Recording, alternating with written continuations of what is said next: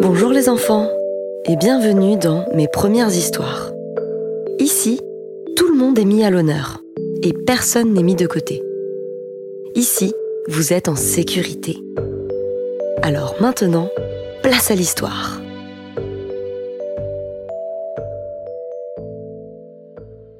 Aujourd'hui, tu vas découvrir l'histoire Au feu la pompière, écrite par Julie du compte Instagram Petite Lecture Inclusive. Ce matin, Lucie la pompière est de garde à la caserne. Tout le monde se repose dans le dortoir. Soudain, la sonnerie retentit. Il y a un incendie dans la boulangerie du village. Lucie enfile ses bottes et sa veste avant de glisser le long de la perche. Elle récupère ensuite son casque et ses gants dans son casier. Accompagnée de ses camarades Marc et Polo, Lucie court jusqu'au camion Pompetonne. Derrière le volant, Lucie fait démarrer le camion. À la caserne, on dit que le camion décale. Lucie allume les gyrophares. Elle branche aussi la sirène en appuyant sur la pédale. Il y a urgence.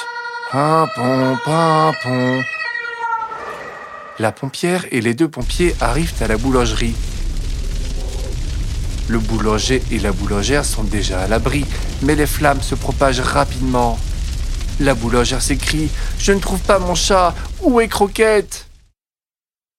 Lucie déroule les tuyaux du camion pendant que Paolo enclenche la pompe. Marc s'occupe de porter le tuyau vers les flammes.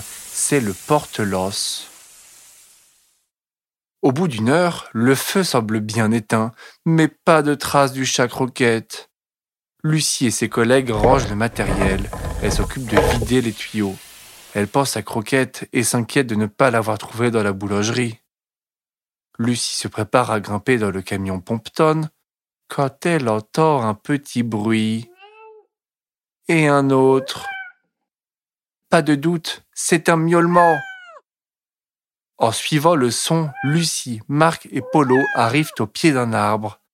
Par peur du feu, le chat croquette s'était réfugié dans ses branches. Quel farceur L'équipe est rassurée et peut rentrer à la caserne se reposer avant la prochaine intervention.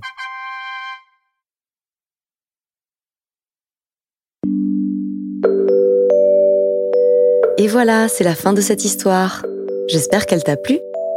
Si tu veux découvrir d'autres histoires de Julie, je t'invite à te rendre sur son compte Instagram Petite Lecture Inclusive. À bientôt pour de nouvelles aventures.